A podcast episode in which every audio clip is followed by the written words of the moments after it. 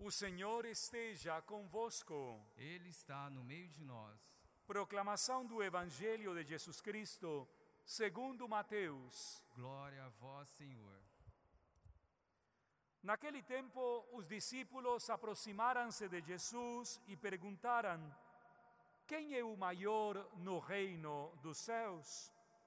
Jesus chamou uma criança, colocou-a no meio deles e disse: Em verdade vos digo, se não vos converterdes e não vos tornardes como crianças, não entrareis no reino dos céus.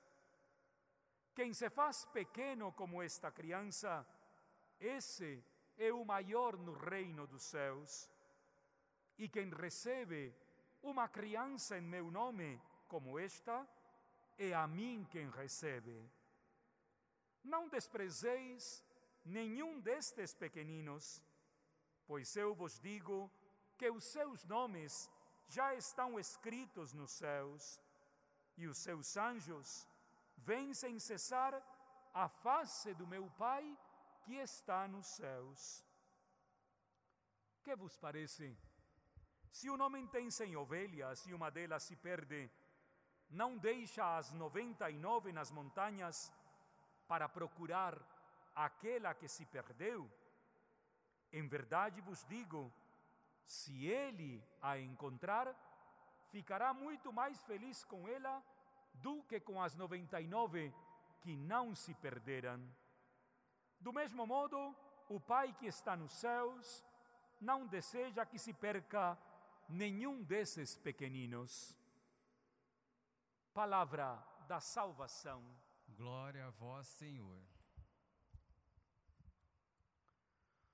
A metodologia no reino de Deus parte de um único princípio que tanto o profeta Ezequiel como o salmista desta manhã nos apresentam a todos nós. A pedagogia das coisas pequenas, a pedagogia das crianças, a pedagogia das pessoas que se tornam bem pequenas para imperceptivelmente quase que não serem reconhecidas. Jesus hoje coloca no centro da cena do 18º capítulo uma criança e elabora com esta criança um diálogo inesperado para os discípulos, para concluir dizendo: como esta criança, assim mesmo, uma ovelha perdida para o Pai é a maior de todas as imagens que podem acontecer dentro do reino. O pai deixa tudo e vai à procura da ovelha perdida. O tema deste dia na Semana da Família, a infidelidade conjugal. Quantos casais perdidos devido à infidelidade? Cada vez que eu, como padre, cometo uma infidelidade, estou quebrando a aliança do amor de Deus comigo. E cada vez que um esposo ou uma esposa quebra na infidelidade com seu cônjuge, além de quebrar o relacionamento com Deus, também quebra no relacionamento entre os dois. A única infidelidade dos casais não é a infidelidade sexual.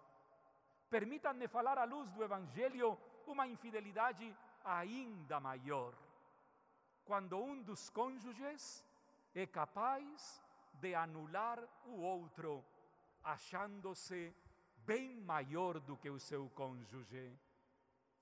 Muitos casais que conheço vivem a dor do anonimato. Esposos que não reconhecem a grandeza da sua mulher, mulheres que são incapazes de reconhecer a grandeza do seu marido. Em muitas famílias católicas, a maior infidelidade é ver casais que não se olham mais nos olhos e não partilham mais a grandeza do amor. De que serve para um casal não viver no adultério se na sua casa são incapazes de amar-se à luz da pureza do coração?